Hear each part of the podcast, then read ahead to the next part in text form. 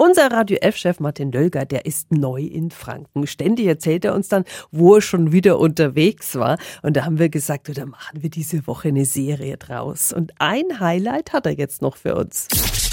365 Dinge, die Sie in Franken erleben müssen. Hallo und guten Morgen an unseren Neufranken Martin. Guten Morgen. Heute gibt's noch mal Natur pur, gell? Ein weiterer Ort, der sehr zentral liegt, für mich der Lauf am Holzer Forst. Zur Vorbereitung auf den Mammutmarsch bin ich da schon mal lang gelaufen, beim Mammutmarsch selbst auch.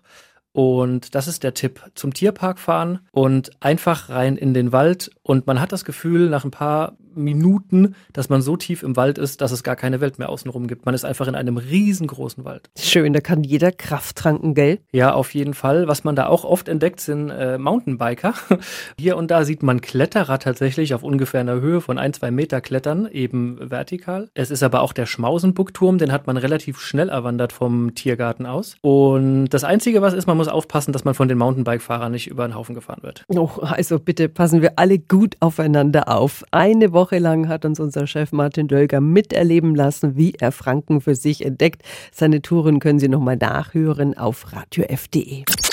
365 Dinge, die Sie in Franken erleben müssen. Täglich neu in Guten Morgen Franken um 10 nach 6 und um 10 nach 8. Radio F.